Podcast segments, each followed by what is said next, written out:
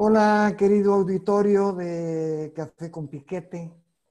Este, pues estamos aquí para presentar el tercer episodio de estos interesantes eh, coloquios orgánico-instrumentales, que no quiere decir nada, pero luego lo critican a uno por decir eh, palabras pomposas. Pero bueno, eh, la cuestión es que estamos dedicados a hacer estos programas para hablar de temas que por lo regular no se tocan, desde luego para nada, en televisión o de una manera muy académica. Eh, en las redes sociales tampoco hay mucho de esto, eh, igual que en YouTube, ¿no?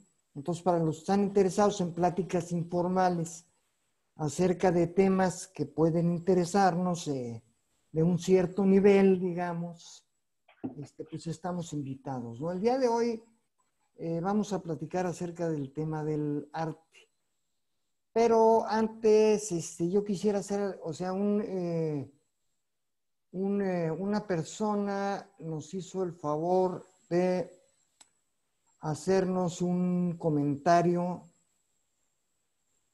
este, bastante, bastante amplio acerca de esto, lo cual desde luego es para agradecerse. Ojalá los demás que escuchan esto hicieran, pues si no de la misma extensión, por lo menos decirnos qué les pareció o alguno de los, eh, de los temas o subtemas de lo que estamos tratando o tratar acerca de ello, pues estaríamos encantados, así como de replicarlo ya sea por, ya sea por escrito o aquí mismo en la presentación. En este caso yo quisiera hacer algunas precisiones acerca de lo que nos dijo este Mauricio, que nos escribió y nos hizo un, este, eh, nos hizo unas precisiones de acuerdo a lo que él percibió o a lo que él interpretó. Bueno, en primer lugar yo quiero decir que, este, pues si yo no soy una persona esta es mi tercera presentación a cuadro, digamos, o tras una cámara. No tengo la experiencia, hablo como puedo y, a veces me atoro desde luego. O sea, eh, o sea, por una parte decir que eh, nos, hace dos comentarios diferentes. Una dice que no hay ganas de ofender, ni mucho menos, ¿no? Pero en otra, hablando con Armando, le dice tu cuate, ¿no? Y pues yo no soy cuate, ni digo albures, pero yo me llamo Carlos, para precisar. O sea, es como si yo le dijera a Armando, oye, tu cuate nos escribió que no sé qué, ¿no? Pues, o sea, el desconocimiento. Por otra parte, eh, no hay una... Perdón. Eh, no, hay, hay, imprecisiones acerca de, las cosas.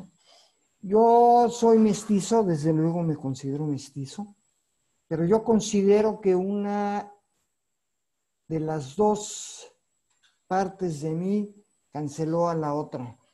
Entonces, yo no estoy en contra de los españoles, yo nunca dije que estuviera en contra de los españoles ni, ni nada por el estilo. ¿no? Sí pienso que la, invasión que hicieron fue, fue, salvaje. O sea, ellos se comportaron como bárbaros, no, los nahuas. Sino, no el mundo náhuatl no, se comportó, sino todo lo contrario. Ellos llegaron aquí como bárbaros, engañosos, mentirosos y una serie de cosas. E hicieron un genocidio, o sea, para empezar, ¿no? O sea, ya comentábamos que eh, en cerca de 30 años mataron a 100 millones de individuos en todo el continente. Aquí en, el, en la meseta eh, central en Sudamérica, de 25 millones dejaron a 5, ¿no? Y además, o sea, no, contentos con eso, hicieron a un lado toda la cultura toda la episteme, todo el conocimiento, como habíamos comentado, la situación del, obispo este de Mérida, que él solito se avienta cuatrocientos y tantos, o cuatro mil y tantos códices, los queman. O sea, hacen pomada todo lo que había. O sea, esto ya será tema de plática eh, posterior, porque esto es realmente, es muy largo, es muy largo, es muy complejo además, o sea, no es ni como lo vemos en la historia, ni como creemos que es. O sea, me han dicho también, pues es que yo tengo apellidos extranjeros, entonces yo soy acá, pues, digo, que cada quien la agarre como quiera o como pueda, ¿no? Yo, yo lo que estoy diciendo es, o tratando de hacer es un poco de conciencia de lo que sucedió, pero no solo sucedió, o sea, esto no es pasado y lo que está sucediendo. ¿sí? Y este, y por otra parte, ya saliendo de este tema, ya hablaremos después con más precisión. Este, este muchacho, este, bueno, para empezar, avienta una bola de títulos, ¿no? Pues yo soy no sé qué y tengo doble grado en, maestría y soy este, cinta negra séptimo dan en, en lo que sea, ¿no? Y, este, y yo nada más, yo lo único que dije es que Armando es maestro en filosofía como identificación y que yo soy poeta. O sea, si eso es decir, uy, y por otra parte yo no dije que la gente de, de conocimientos medios no podía entrar aquí, o sea, fue todo lo contrario. Yo dije que esta era una plática para que la gente con cualquier tipo de conocimiento pueda entrar. Acerca de si yo tengo un vocabulario complejo o no, esa es otra situación. Yo, yo vivo del lenguaje y no porque me pague, porque no me pago un centavo, pero yo trabajo con el lenguaje. Entonces yo voy a decir ciertas palabras que me vengan a la mente porque así me van a llegar.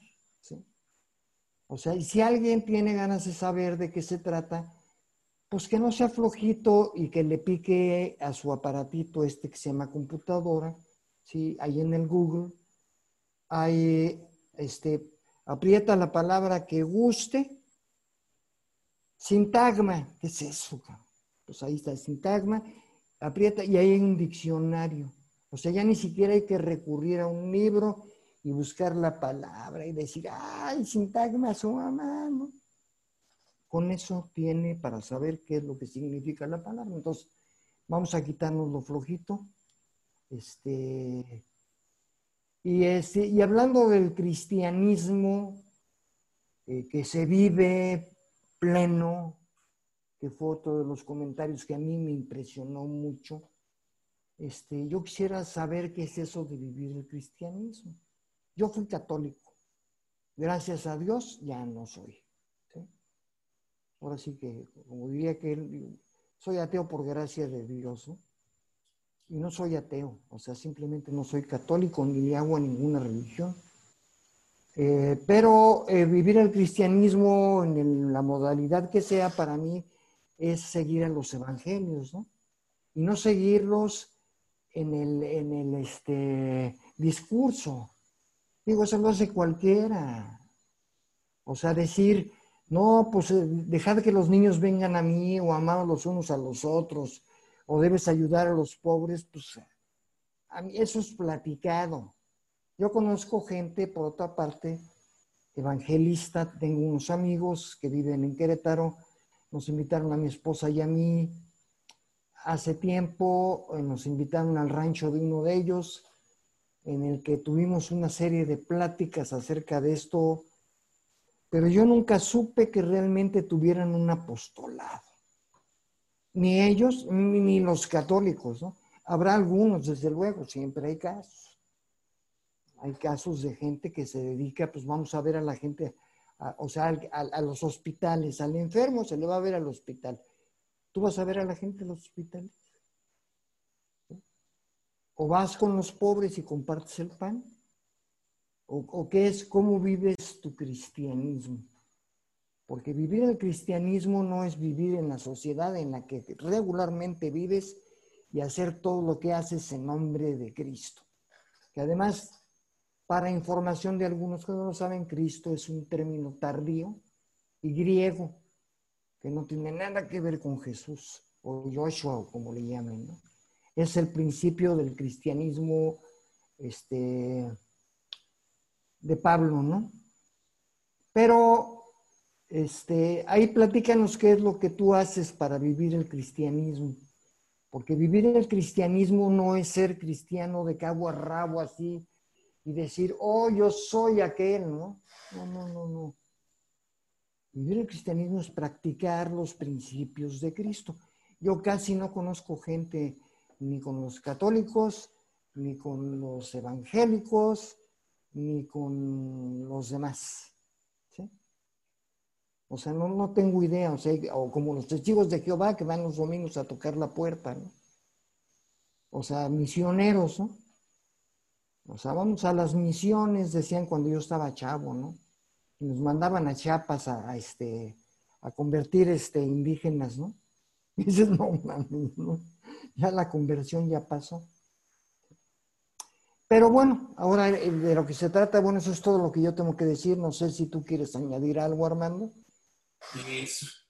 primero agradecerle a, a, Mauricio, ¿no? Como que se haya tomado el tiempo de mencionar algunas cosas este, pues es obviamente, pues es, genera debate, ¿no? Porque él tiene una posición un poco diferente a lo que aquí expresamos, pero me llaman también, o sea, igual y este, eh, bueno, el tema de la religión, pues ya espero que en alguna de estas cafecitos este, hablemos nuestra, lo que tú o yo entendemos por este fenómeno y, y, y qué ha venido pasando y cómo se ha venido instrumentalizando el cristianismo como pues en muchos casos como una especie de ideología de legitimación del statu quo, ¿no? Entonces, eh, habrá, que, este, habrá que analizar por qué pasó eso, ¿no? O, entender cómo es que se ajustó también al sistema, ¿no? Cómo dejó de ser contestatario o solamente contestatario en algunos puntos de agenda, ¿no? Que es este,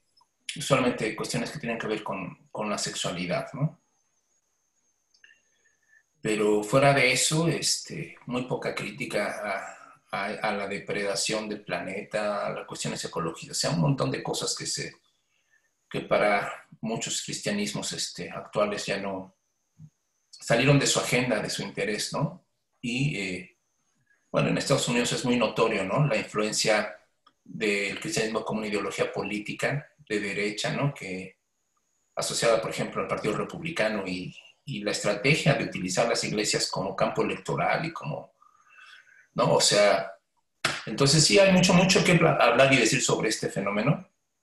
Brasil también, perdón. Sí, claro, ¿no? Brasil y este, en México también, este, eh, la versión católica de esto, ¿no? Casi este, la resurrección de los cristeros, ¿no? Que, sí. ¿no? Entonces sí, la verdad es que sí es un fenómeno social muy interesante, el resurgimiento de, de ciertos cristianismos en la política y su influencia. Muy interesante, ¿no? Y este, no sé si es, espero que no se esté refiriendo a estilo de vida con eso, ¿verdad? Pero este, pues ya lo platicaremos y seguramente más otras personas también tendrán su opinión sobre este asunto en particular. Entonces, este, pues sí, eh, ya, espero ya en alguna de estas charlas que este, nos salga ¿no? el tema de la de, qué pasa con la religión en, estos tiempos, ¿no? Y, la manera en la que se está usando, la manera en la que están legitimando ciertas posiciones, casi siempre tipo conservador, ¿no? En nombre de la religión o de la Biblia o de, o de ciertas iglesias o de ciertos credos, ¿no? Entonces, bueno, pues este, le, le agradecemos mucho el, este, que haya comentado. Obviamente, pues no tienen que estar de acuerdo con nosotros. Desde luego que no. no. Está bien a todo dar. Este, para eso son estas charlas, para que reflexionemos, para que se escuchen diferentes voces y la gente tenga la oportunidad de, decir qué, qué, onda, ¿no? Pero habíamos, eh, no sé cómo ves, Carlos, habíamos este, comentado algunas cosas respecto a estos, em, estas em, eh, conversaciones que tuvimos donde hablamos mucho de una memoria, hablamos mucho de la historia, hablamos mucho de, utilizar, este, eh, digamos, em, los dispositivos psicológicos para entender fenómenos históricos más vastos, ¿no? El asunto de la represión, el asunto de hasta dónde es posible reactivar rituales que en otro tiempo conectaban con esta memoria profunda o con lo que llama Jung el inconsciente colectivo y estas este, figuras este, milenarias que son portadoras de sentido y que son claves para la evolución de la conciencia y la evolución de las personas, ¿no? Y eh, eh, para algunos eh, dicen este, estos, um, estos rituales de paso, estos rituales iniciáticos son cosas del pasado. Algunos creemos que no, algunos creemos que todavía es posible reactivar, que su fuerza todavía puede ser reconocida. Hay algunos fenómenos que comentamos, ¿no? Este, sorprendentes, como el caso de que abrió Castaneda al mundo, ¿no? Y independientemente de la mala recepción que hubo eso, ¿no? O en qué acabó, ¿no? Eh, hay, un, hay un documental de la BBC sobre Castaneda, ¿no? Que sí lo, lo, termina este, pues, dejando un poco mal parado, ¿no? Este, con todo el, el, caos que se generó su vida eh, posteriormente, ¿no? O eh, estudios que ha habido muy interesantes sobre los fenómenos chamánicos o la curación chamánica, ¿no? Eh, muy interesantes también. Y, eh, y obviamente eh, hay cierto tipo de tradiciones que siguen manteniendo esta posibilidad de que podamos accesar a este tipo de, de saber. Pero, y aquí nos quedamos la última vez, curiosamente, en la misma medida en que la modernidad se fue cuestionando el acceso y la legitimidad o la valía de esta sabiduría o de este conocimiento, que como bien dijiste, quedó rechazada como algo eh, primitivo, como algo arcaico, como algo del pasado, ¿no? Y, la modernidad, el sujeto moderno se concibe en la vorágine de la, de la civilización y, del progreso y del, y del futuro, ¿no? Al mismo tiempo que se daba esta descalificación, se abría para el hombre moderno una puerta distinta es muy interesante cómo se dio esta transición de lo, de lo religioso, de lo, eh, del ritual o de este tipo de actividades hacia otro tipo de fenómeno que no se le había dado esa dimensión hasta en la modernidad, que es el arte. O, eh, eh, como dices tú, este, la poesía, la pintura, la música, ¿no? y empezaron a, a ver algunas personas, algunos pensadores, entre ellos Hegel, por ejemplo, también, que empezaron a ver que el verdadero contenido del arte no era solamente la experiencia de lo bello, como tradicionalmente se le concebía, sino la experiencia de la verdad. Es decir, que el arte también era un vínculo que aproximaba al hombre a un tipo de conocimiento a un tipo de transformación. Y curiosamente, además de recuperar para el arte el tema de la verdad, el tema del conocimiento, recuerden, o sea, que tradicionalmente el arte se le veía, o a veces, o se le llegó a devaluar como un simple ornato, para muchos racionalistas el arte, igual para Platón, recuerden que Platón expulsa a los artistas de la República, ¿no? Es decir, los ve como ficcionarios, ¿no? Gente que vive en la, ilusión, en la apariencia, ¿no? Y que el ámbito del arte era el ámbito de la apariencia, no el ámbito de la verdad. En ese sentido era engañoso, el arte, el, arte era, era, una estrategia de engaño, ¿no? De, seducción y de engaño. Entonces, no solamente se abría la, pauta para eh, pensar el arte como una vía de conocimiento, pero también surgía una nueva figura desde el Renacimiento, pero en la modernidad se teoriza sobre eso con el tema del genio, ¿no? o sea, del sujeto creador. Y por primera vez, bueno, en el Renacimiento empiezan a firmarse las obras, en la pintura empiezan a aparecer, ¿no?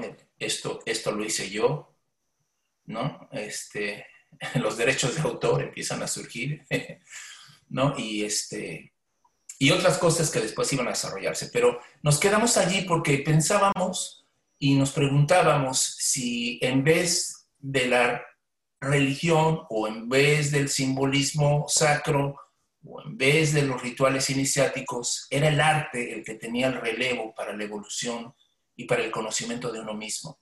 Si era el arte el que podía restablecer esa conexión con lo sagrado o esa conexión con esa memoria, un camino de redención, un camino de integración para las personas a través del arte.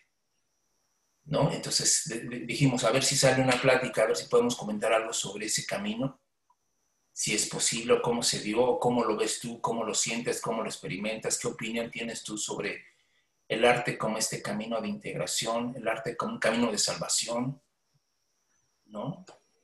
¿Y para quién? Si está más para el artista o para el que lo escucha, lo mira o lo lee, o para quién, ¿no? ¿A quién salva el arte, no? Sí, bueno, todo esto es muy interesante, ¿no? O sea, es realmente muy interesante porque nos remite otra vez, o me remite a mí, perdón, al inconsciente, ¿no? O sea, eh, el arte es una simbólica al fin y al cabo, o sea, eh, eh, en la modernidad se empieza a llamar arte en general a las expresiones, a una diversidad de expresiones que tienen alguna connotación, para empezar, plástica.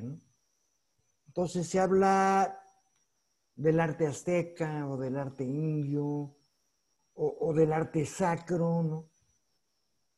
Eh, el cual al fin y al cabo es una representación, es una representación simbólica.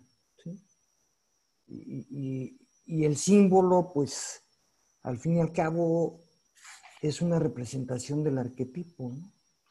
O sea, todo va así. Eh, el arte es verdad en ese sentido, como decía Hegel, porque tiene eh, una connotación en el arcano, ¿no?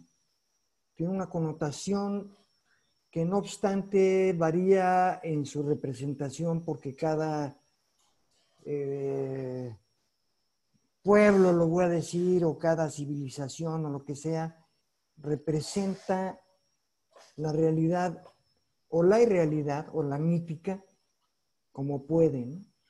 Ahí está el chamaco, ve nomás. Aquí está, mira, el heredero, mira. el heredero del arte. Este, y entonces, todo eso se engloba eh, en una categoría que se llama arte.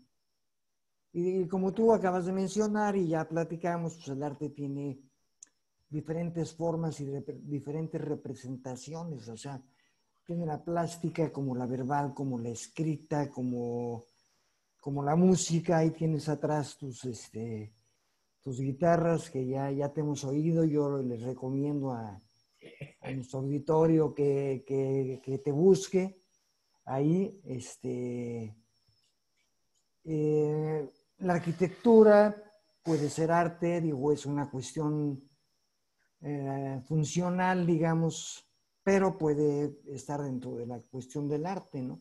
Porque el arte tiene que ver con el hombre. El, arte, el arte es el tamaño y la representación particular del hombre. No el hombre tomado como, como una cuestión eh, general, sino como una cuestión particular que al fin y al cabo, desde luego, va a ir a una sola, eh, a una sola corriente que llamamos arte. Este, el arte eh, es, eh, salvador, o sea, hay, ciertas escatologías salvíficas en el arte en cuanto que abre caminos, ¿no? Abre caminos principalmente para el artista. O sea, el artista se consagra, no, porque haga una obra consagrada, ni como dicen, se consagra a sí mismo en el arte que practican. Y eso, desde luego, o sea, esas representaciones este, pues, grandísimas las vemos en el, a partir de del renacimiento, ¿no? De lo que se llama el renacimiento europeo, ¿no? Ahí está Miguel Ángel y está eh, pues una serie de, individuos, escultores, eh, etcétera, que hacen trabajos unas preciosos, unas representaciones preciosas, pero y que a propósito de eso hubo, está, hay una exposición itinerante que ha llevado al interior del, país de México eh, una simulación, digamos, una copia de la Capilla Sixtina, que hace poco tiempo tuve la oportunidad de, de admirar, ¿no? Y, este, y es este, desde luego, o sea, Miguel Ángel se consagra a este trabajo y es consagrado por el mismo trabajo. Que la gente, sea de filiación religiosa o no, vea una liberación o una salvación en estas representaciones, tiene que ver con lo que tú hablabas, con el alma vieja, ¿no? Con lo que toque al alma, cabrón. Y es liberador en ese sentido. Es liberador porque, porque me está representando a mí, ¿no? O sea, me representa, por ejemplo, la parte más conocida que es cuando Dios está dándole el toque divino para que el hombre se haga acá ahí está, ahí estoy yo en las dos imágenes, ¿no? Yo soy, yo estoy tanto en lo divino como en lo humano. Que no se tocan además, ¿no? Sí, que no se tocan, que nada más es así. Sí, o sea, no, no se llegan a tocar por aquello de, del COVID y todas estas cosas, ¿no? Este, pero, este, sí, o sea, eh, si hay una transmisión, también es otra cosa, es una transmisión inmaterial, ¿no? no hay necesidad del, tacto en ese momento porque es, es algo divino, ¿no? Y yo lo veo y veo en el trabajo de Miguel Ángel, pues lo divino, ¿no? Lo divino del hombre como expresión, o sea, como eh, representador, lo voy a decir de esa manera, de una realidad. En este caso, eh, y hablando de las firmas. Eh, Papa Julio VI, o era segundo, no me acuerdo, que el Papa Guerrero, por cierto, es el que le da, el que encomienda a Miguel Ángel, que Miguel Ángel además era escultor, según lo que platicaron ahí, él dijo, no, yo, yo pinto, eh, yo esculpo, yo no pinto, no, pues a mí me, no me importa, tú aquí vas a hacer este trabajo. Y desde luego que es escultor porque hay muchas piezas conocidas de él. Pero para que el, o sea, para que el artista, esa es, esa es la situación. Y, me voy a ir a una cosa muy pedestre. Para que el artista pueda decir yo soy, tiene que haber un mecenas alguien que pague por ese trabajo, tanto al, o sea, desde luego, tanto al, ejecutor del trabajo, me voy a este caso de Miguel Ángel para seguir haciéndolo así, como a la ejecución del trabajo. O sea, él pone el lugar, pone los materiales y pone todo porque el artista, este, al fin y al cabo es un ejecutante todavía. Pero el artista en ese momento, o sea, el, artista, el, individuo, el, bueno, te estoy leyendo cosas muy, muy interesantes acerca de, bueno, deduce acerca del ego moderno, que tiene que ver con la invasión de América o la conquista de América, y que el ego, o sea, el individuo, comienza en la modernidad y comienza como expresión como, ay, se me ve el término, y perdón también eh, con esto este muchacho, pero no ando muy, muy preciso, por eso me interrumpo a veces, pero es el que expresa todo eso que nosotros, de lo que nosotros queremos saber, pero va unido al mercantilismo. O sea, el artista nace en el Renacimiento unido a la paga. El artista que antes era por encargo y, era igual antes, nada más que antes era, pues ahí estás tú, píntame a, un Cristo y etcétera, o a la Virgen, santos, etcétera, etcétera ah, píntame esto, pero tú vas a ser, además, pues tú eres Miguel Ángel Bonarotti, maestro. Y el arte desde entonces, de una manera muy diferente a la actual, desde luego, o sea, no tiene nada que ver una cosa con otra, pero depende de la producción del productor. Y el productor es el que dice cómo, cuándo y dónde, y es el que da los recursos. En este caso fue Julio II. Digo, y, hay un montón de cardenales y mecenas y príncipes, este, bueno, más o menos conocidos, ¿no? Que hacen esto. Eh, el arte salva, o sea, el arte cumple su función porque salva al artista. O sea, el artista es el primer salvado por el arte. Porque él es, es el, ¿cómo le llamaban ahí en, este tipo de grupos? Es el cable, ¿no? El, ¿cómo, se, ¿Cómo se llamaba ahí en, los grupos esos a donde ibas tú? El medio, a través del cual se da el arte, ¿no? Entonces, en el momento en que el artista está no produciendo, porque él no es el productor, en un sentido moderno, sino él es el creador del arte o es el transmisor de la cuestión artística, en ese momento, en el momento en que lo hace, y bueno, yo hablo de mi experiencia, se, está, se salva a sí mismo. Yo, yo cuando he hecho arte, yo, tú sabes que yo también hice música hace algún tiempo. Yo estoy viviendo eso de una manera muy diferente. Para mí cantar, que era mi principal función, aunque también llegué a tocar guitarra y teclados, era salir de este mundo, o sea, estar en otra parte. Para mí escribir, lo acabo de decir hace ratito, soy poeta, en el momento en que estoy escribiendo, yo estoy en otro canal totalmente. En el momento en que la gente es muy difícil porque ¿qué es arte? ¿No? O sea, esa es otra de las cosas. ¿Qué es arte? ¿Qué está dentro de la esfera del arte?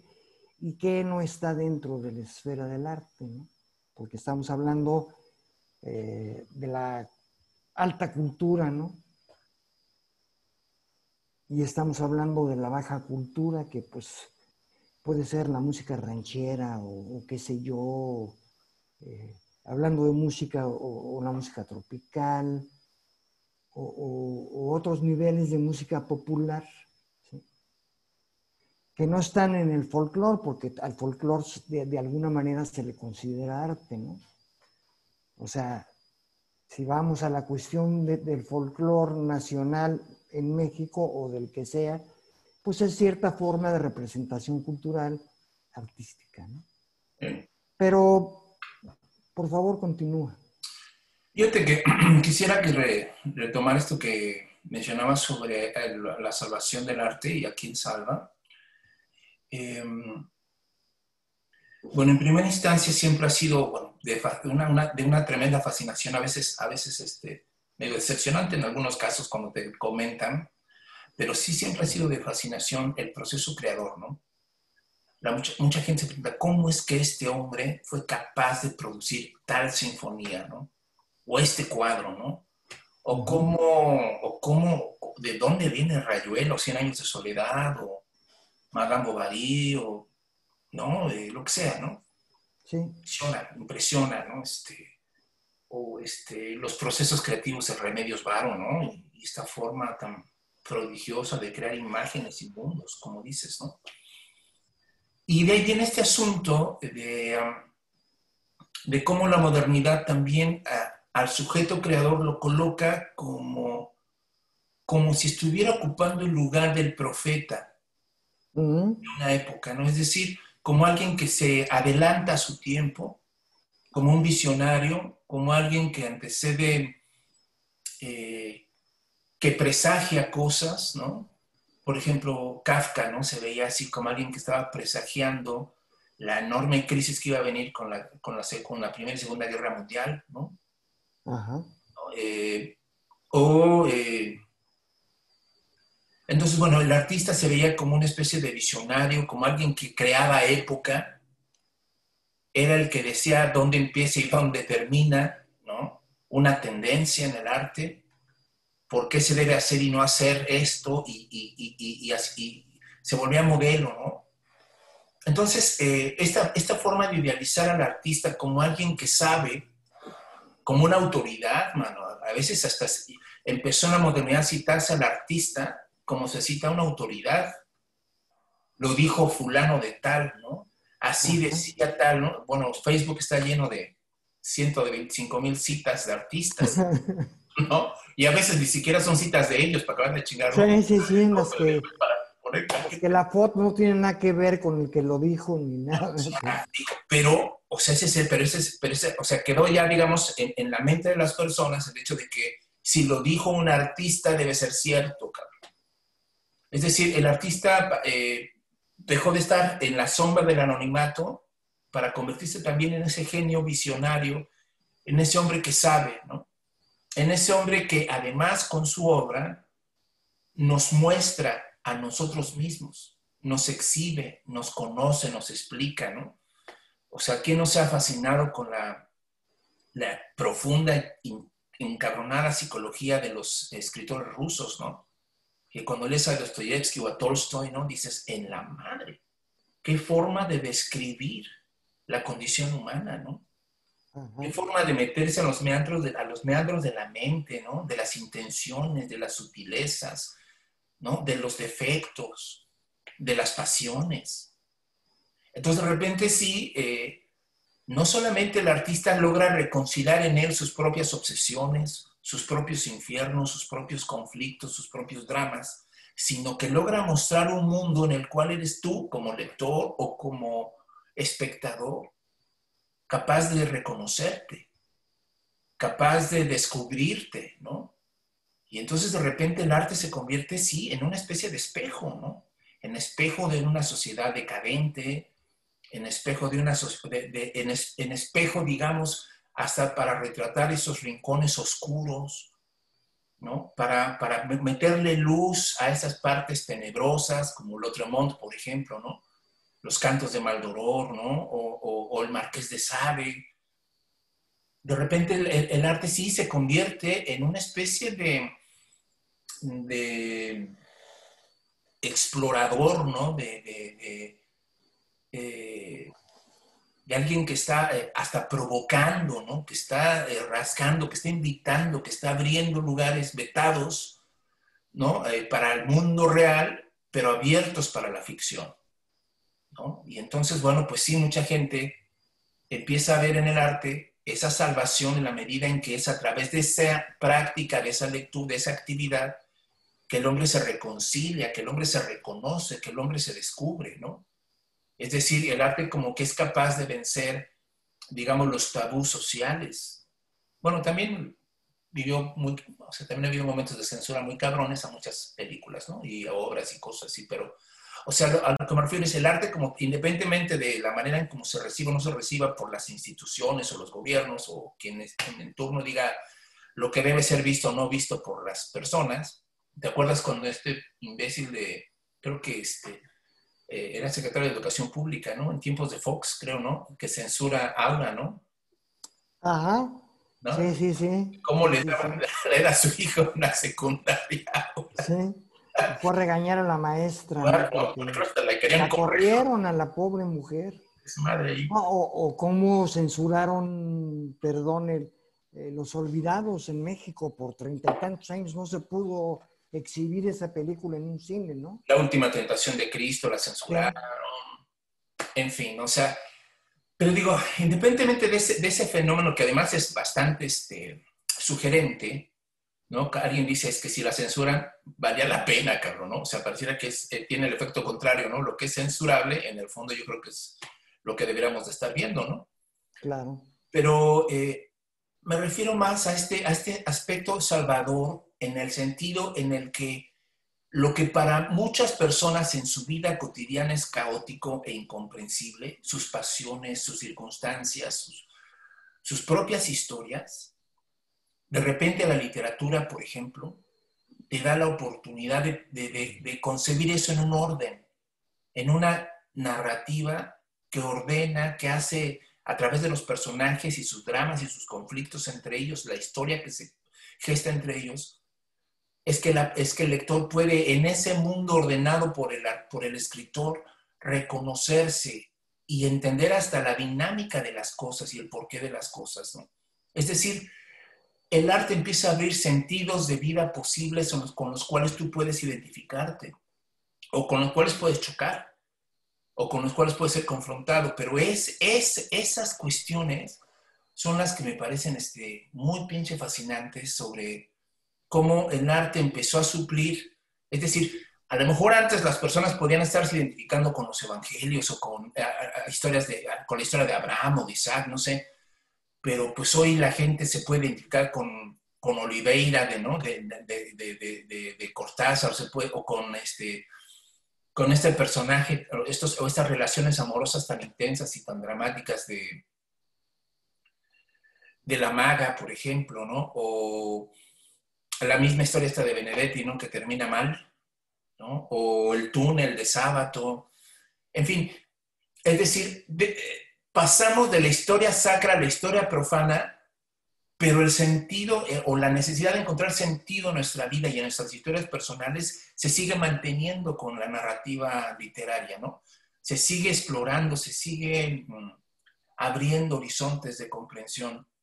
Lo que en otro tiempo se hacía en las iglesias o en las religiones, hoy se hace, digamos, secularmente, ¿no? Mundanamente, a través de una sinfonía, a través de una película, a través de un montón de expresiones artísticas, de una fotografía, de un poema, ¿no? Entonces ahí es donde siento que podemos decir, el arte sí parece salvar a las personas. Efectivamente, sí, sí, el arte la salva de muchas maneras, ¿no? O sea, hay maneras de, comprensión, o sea, hay, este, literaturas como la de eh, Dostoyevsky decías, ¿no? Y está, o sea, además, el, bueno, muchas veces tiene que ver con el protagonista en, la cuestión de novela, en la narrativa o con el héroe, ¿no? En Nana Karenina, ¿no? Por ejemplo, que es el personaje de esta novela que, que es terrible, ¿no? Terrible ver la situación eh, social que envuelve a una mujer que está casada con un hombre que no quiere y que tiene un amorío por fuera y, la tragedia al final, ¿no? Y la tragedia a la que la sociedad condena a las personas que no están dentro, ¿no? Lo dice Kafka en la metamorfosis, ¿no? O sea, es una metáfora, o sea, eh, el escarabajo es una metáfora, o sea, lo que sucede es que Kafka un día se levanta, pues no siendo el mismo tipo que era para su familia, ¿no? Entonces, ¿quién es ese monstruo? O sea, y, viene una serie de cosas, claro, Kafka es un, o sea, genial, ¿no? Bueno, todos ellos, ¿no?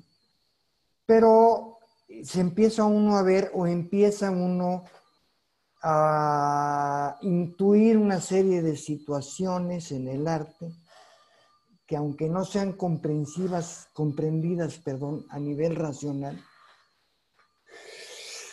se absorben, ¿no? O sea, a través de la intuición, del sentimiento, de la emoción, ¿no? O sea, el estar a favor o en contra de ciertas situaciones o de ciertos personajes o el conmoverse ante la belleza de un de una pintura, sea cual sea esta, sea cual sea su, su tendencia, ¿no? O sea, está, eh, ¿cómo se llama este ecuatoriano? Se me ve el nombre, el de las manos duras y todo este rollo, ¿no? Que es, que es conmovedor, este, digo, desde luego no es Mérida, que además él es guatemalteco. Bueno, no, ando malísimo con esto, pero bueno, o sea, son gente que conmueve, que conmueve. Hay, hay, una conmoción interna que lleva a una respuesta también tal vez inconsciente, ¿no? O sea, que llega de manera inconsciente. ¿Tú crees, en ese sentido, tú crees, antiguamente se usaba la expresión catarsis, ¿no? Bueno, Aristóteles es el que la pone, ¿no? Digamos, la pone de moda. cuando, habla, ¿no? De, de, de, de, esa catarsis, de ese reconocimiento, de ese clímax en el que te reconoces o ¿no? O, hay ese como espasmo intelectual, ¿no? Este, esa purga, ¿no? Esa purga. ¿no? Ajá. ¿Tú crees que la catarsis artística sea una especie, una modalidad, una aproximación a la salvación buscada antes de, otro, de, otro, de otra manera? Yo creo que sí, porque la catarsis es, al fin y al cabo como, como purga o lo que sea. Eh, eh, eh, purgarse es expulsar algo, rechazarlo, compelir alguna cosa física mental, espiritual, ¿no? Y, este, y en este caso es claro que la catarsis es una forma de redención, ¿sí? Porque estoy expulsando, voy a hablar en términos religiosos al pecado, ¿no? O sea, estoy expulsando aquello que me está haciendo daño de alguna manera y en el, y en el acto de la expulsión estoy dando espacio para que entre algo. Nuevo. ¿Eh? Algo nuevo, si no sé qué, no voy a decir porque no es mi, no, es mi papel ni, puedo hablar por todos, ¿no? Es algo nuevo o algo diferente a simplemente lo que estaba y que eso precisamente es lo que me está salvando. O sea, la redención es un acto duro, es un acto este, trágico de alguna manera, es un acto que estremece. Y esa redención, perdón. No, no, no, no termina. Esa, esa redención es la que me está dando la salvación de la que estás hablando, ¿no? O sea, esa redención es la que me está dando la salvación. Esa redención eh, va entrando con el arte de maneras parciales. Es en el momento que yo escucho algo, que me dice algo, y, digo, no siempre habla al intelecto, puede hablar a la emoción o al sentimiento, a la intuición, o veo algo o lo que sea. Es más, o sea, la, la música en sí, ¿no? vamos a dejar el canto y la letra, ¿no? Porque la letra pues siempre dice algo, ¿no? La letra mata el espíritu, cabrón. Ándale. Esperemos que no. Pero la música, ¿no? La música de repente te habla, te está diciendo algo que no vas a traducir. O sea, en ese sentido, bueno, la música para empezar es, es el arte más abstracta que hay en un momento dado, ¿no? Y de ahí voy a partir a, la, pintura o a las artes visuales abstractas. O sea, cuando empieza la cuestión, bueno, no empieza, o sea, el expresionismo abstracto y todo eso, la gente ve un cuadro y dice, no me gusta porque no lo entiendo, ¿no? Y entonces voy a lo mismo, no es una, no es una cuestión racional. No es una cuestión de que si yo estoy viendo ciertas manchas cafés, o sea, o por ejemplo, a Rothko, ¿no? Que tú lo ves y aparentemente es una mancha de un solo color, que no es cierto, o sea, hay miles de colores ahí, o, cientos, o, o no sé. O lo que pasó también, ¿no? Con esta ruptura que da, por ejemplo, el jazz, ¿no? Después de la posguerra, los, eh, eh, explorando en ritmos que ya no eran bailables, en el que la gente dice, yo ahora cómo sigo a, Charlie Parker, ¿no? ¿Cómo sigo la música de Charlie Parker? No la puedo ¿no? Decía Cortázar, es un perseguidor. Es alguien que ¿no? Eh, un apasionado de una temporalidad que ya no es la de Glenn Miller, que ya no es, y que tampoco corresponde al mundo de ni a las aspiraciones de Glenn Miller, ¿no? Para nada. Vive otro desencanto, vive otra, eh, digamos, es hasta los propios um, demonios de Charlie Parker ahí también, ¿no? claro. claro. Entonces, sí, tienes toda la razón, o sea, de repente si hay una ruptura con esa pretensión de querer entender las cosas a la manera como mi mundo está siendo entendido, como yo entiendo. Así es. Sí. Cuando justo la, esa redención es tan brutal porque termina por socavar al mundo como era para darle chance a lo nuevo, a lo otro, a lo otro. Eso, a lo otro, sí, eso. Eso es totalmente cierto. O sea, eh, o sea, habla, ahora sí que hablando de, alguna manera catártica, en mi caso personal, este,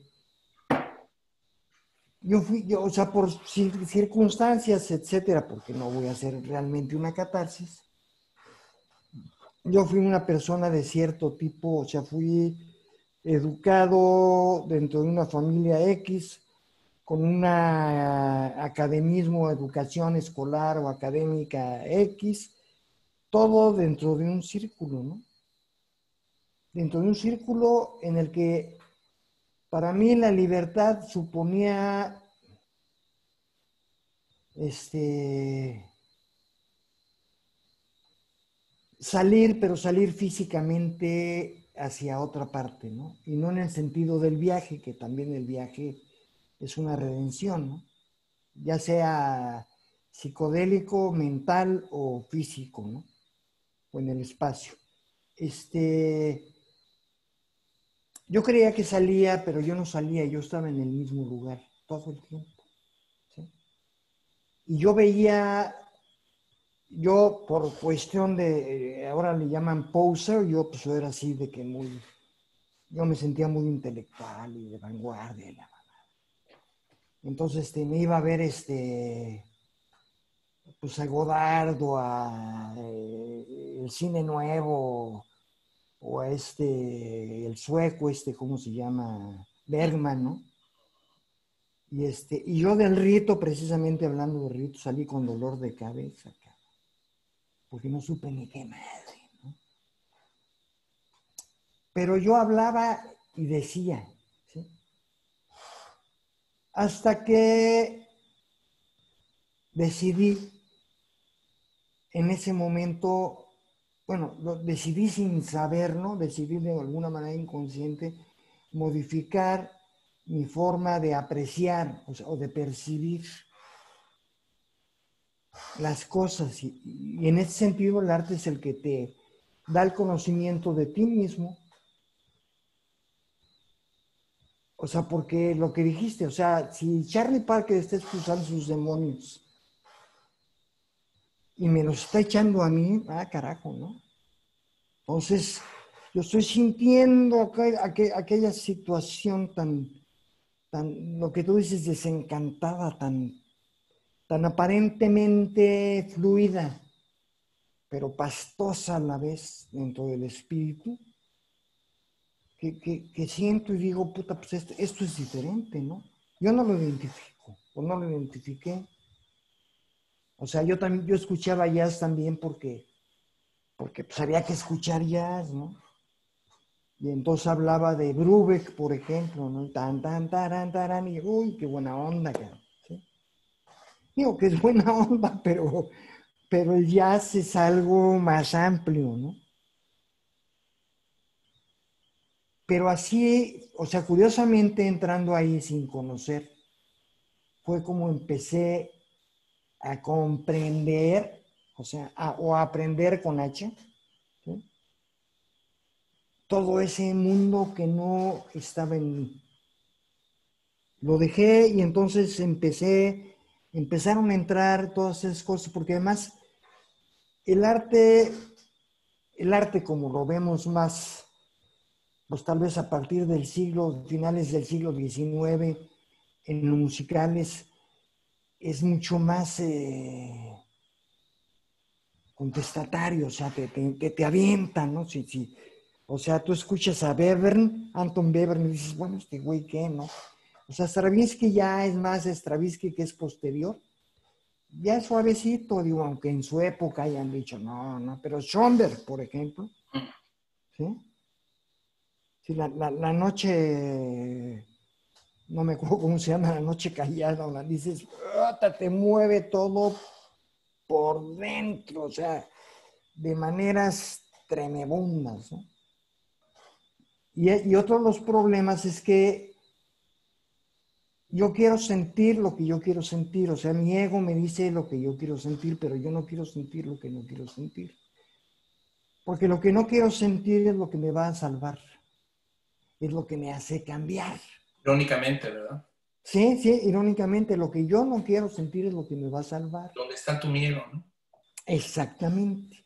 Donde está mi miedo o las cosas que no me gustan, que digo feo, que, o sea, yo me acuerdo, bueno, a mí me tocó Hendrix, o sea, bueno, yo conocí, entre comillas, a Hendrix cuando ya había muerto, yo lo escuché eh, un poco fuera de tiempo, como a los dos años o al año de que había muerto, ¿no? Y entonces escucho a Hendrix y se me hace, digo, puta, ¿qué es eso? Y según yo escuchaba rock de avanzada, ¿no? Y yo me acuerdo que la mayoría de la gente que, me estaba, que estaba alrededor de mí, que yo lo ponía, me decía, qué cosa tan horrible, ¿qué te pasa? ¿Qué es eso? Un primo de Guadalajara una vez se me dejó venir para golpearme porque decía que yo tenía que quitar esa música, ¿no? O sea, es lo no conocido. Es algo que te está golpeando. O sea, haz de cuenta que estás en el cine, Bueno, tú no fuiste a la ópera y a eso, pero de repente tú estabas acá abajo y los de Gallola acá aventándote tarugadas, ¿no? tómala, güey, y tómala, o sea, ¡pum! Y ahí te va otra vez y ¡pum! ¿no? Y dices, hijo de su madre. Y además no lo ves, volteas y no lo ves porque está, está oscuro, cabrón. Entonces, sea que, chinga tu madre, lo que tú quieras, pero tú no ves qué es lo que te está causando la desazón. No sabes. Igualito, carnal, igualito. ¿Sí? Y eso pues es muy molesto. O sea, y a mí de entrada no me hace pensar en la motivación o qué es lo que está sucediendo con aquel que me está aventando, o peor aún, qué es lo que me está sucediendo con lo que me están aventando. Que ese sería el caso de la, de la salvación, ¿no? Me está moviendo tales emociones. ¿Por qué, Ahora, ¿Sí? ahora fíjate que hay algo, hay algo muy cabrón, muy bello, muy cabrón y que a lo mejor algunas personas las puede dejar insatisfechas con el arte. Y es que el arte te salva, el arte te redime, el arte te descubre, el arte te integra, pero por instantes. Sí. Por instantes. ¿no? Esa, esa, esa, es una sensación preciosa, preciosa que te da ya sea una, una pieza musical o una película, o un cuadro, una fotografía, ¿no? O un poema. Cuando ese, placer estético, ¿no? Que es eh, esa anagnóresis que dicen los griegos, ese reconocimiento, ese momento de donde no hay fisuras, donde no hay sujeto ni objeto, ¿no? Donde la comprensión que tienes de la obra es tal que se da esa, esa conciliación que no tienes más que quedarte en ese estado como de éxtasis, maravillado, agradecido, sobrepasado por la realidad, ¿no? O sea, en ese momento, en la experiencia estética, la realidad sí se vuelve plena, se vuelve completa, se vuelve, no le o sea, no le puedes quitar ni poner nada porque le pones en la madre, es así, ¿no? y en este momento, el mundo, la realidad es poca madre. Es un momento de plenitud, de clímax, casi como un orgasmo, podrían decir, ¿no? En, el que, no hay... el éxtasis. O sea, ahí estás, ¿no? Ahí estás. El chingado asunto es que sales de la sala de cine, que cierras el libro, que cierras el poema, que se termina la rola y oh, oh sorpresa, ¿no? Regresas al mundo. Si regresas al mundo con, digamos, transfigurado, dicen, no, te tienes que poner un velo para que no noten la pinche luz que te dejó la, ¿no? la rola, pero, pero al final del día, dicen algunos, no es suficiente para quedarte allí en ese estado casi místico, ¿no? De contemplación, no es algo que te... es, solamente fue como una pincelada, un regalo del cielo, una... Un flash. ¿No? William James, ¿no? Diría William James, independientemente de la duración, pero ese tipo de experiencias sí te muestran y te regalan una mirada de lo que puede ser. Y eso vale, independientemente de cuánto dure. Sí, sí, sí, sí, es cierto, es cierto. Y ahora, bueno, voy a ir, o sea, hay, hay el clímax que sería el éxtasis, pero hay el anticlímax también, ¿no? En el que la sensación no es agradable. Sí, claro. Sino todo lo contrario, ¿no? ¿Me recordaste las películas de Lars, de Lars von Trier? Ándale, por ejemplo, ¿no? Sí, o sea, de Lars von Trier. O este... Eh, estaba pensando en este muchacho inglés gay. Ay. ¿Quién, Oscar Wilde? No, no, no, pintor que se, se pinta incluso todo desfigurado. Oh. Este que lo ves y es, es, es, terrible, ¿no? Es terrible, es terrible. Es terrible. Yo, yo, bueno, ahora sí que yo tenía un chorro de voz. Yo, para las referencias era, era, muy bueno y ahora se me va. Bueno, un ejemplo igual de algo terrible, este, bacon. Bacon. eh, él, él. Ah. Más, menos. Bacon. Sí, ni más ni menos, Bacon. De él, en él estaba pensando. Por eso te dije, este muchacho gay que se desfigura y presenta, pues, Bacon. Ni más ni menos, ¿no? O, sabe, ¿no? Lo que tú decías, o sabe, de repente te presenta una realidad, porque es real, cabrón. O sea, el mundo de él es terrible, pero es tan humano como cualquiera. O Alan Poe, ¿no? Sí, Edgar Allan Poe también, ¿no? O Lovecraft eso, claro. Sí, no, no, no, y entonces, o sea, quedas conmocionado, choqueado, como dicen también, o sea, te choquea y te saca de onda, pero eso también es lo que te está salvando porque te está dando un, una, te estremece, cabrón. ¿sí? una sacudida. sacude, una sacudida gruesa que dice, ¿a dónde vas, carnal? O sea, ¿estás yendo bien por donde vas? ¿Por qué no sientes y reflexionas un poco sobre tu vida? O, o igual cuestionar que la vida, o sea, que es aparte un pinche fenómeno que le está pasando a mucha gente hoy, Charlie. La idea de que eh, la vida no necesita de esos momentos cabrones, ¿no? Que yo puedo prescindir de reconocer esa parte oscura de la realidad y que eso justamente es lo que hace que mi mundo sea mejor. Sí, claro. vivo en una especie de evasión, una especie de obsesión por la buena hondez, obsesión por lo bonito, por el optimismo. Por la felicidad. Por la Todo el mundo quiere la felicidad. Pero, todo, pero, o sea, sin bajar al infierno, cabrón. O sea, Dante, Dante, Dante lo puso, digamos, más claro que nadie, ¿no? O sea, para que tú puedas llegar a, a contemplar el paraíso, tienes que bajar al infierno primero. sí, ah, claro. Sí, y de otra forma lo dice también Jung, o sea, eso que acabas de decir. Claro, claro. Para subir al cielo tienes que haber pisado el infierno. Para reconocer el cielo es más para empezar. Exactamente. Entonces, sí, tienes toda la razón. O sea, este, este, momento de reconciliación no tendría por qué ser siempre un, orgasmo placentero, también puede ser lágrima, también puede ser grito, también puede ser tristeza, también puede ser melancolía, ¿no? Claro, claro. Fíjate, Charlie, que este, creo que hemos llegado a, un punto en la vida en que creo que ya, ya este, deberíamos de continuar esta plática otro día. Ok. Llegamos más o menos a un tiempo, queremos este, por alguna sugerencia, algunas personas han dicho que hagamos más breve nuestras pláticas. Nos quedamos en, algo buenísimo. No sé si este, sea de, del interés de, las personas que nos ven y nos escuchan, que continuemos hablando sobre arte, o nos quieran pedir que hablemos sobre algo en particular, pero este asunto que estamos hablando de, de cómo salvarse, de cómo reconocerse, de cómo la experiencia estética también es una es un camino de búsqueda, es un camino también para las transformaciones interiores, personales, para nuestras propias indagaciones vitales, ¿no? Este, y tal vez eso valga la pena seguir platicando. Tenemos este, ambos, ¿no? Muchas cosas que hemos visto, compartido, vivido. Sí, sí, sí. que también estaría padre. Hay mucha experiencia también que, que sería bueno compartir acerca de todo esto, ¿no? Sí. Muy valiosa muy valiosa, digo, muy dura muchas veces, o muy bonita otras, pero, pero muy valiosa. Sí.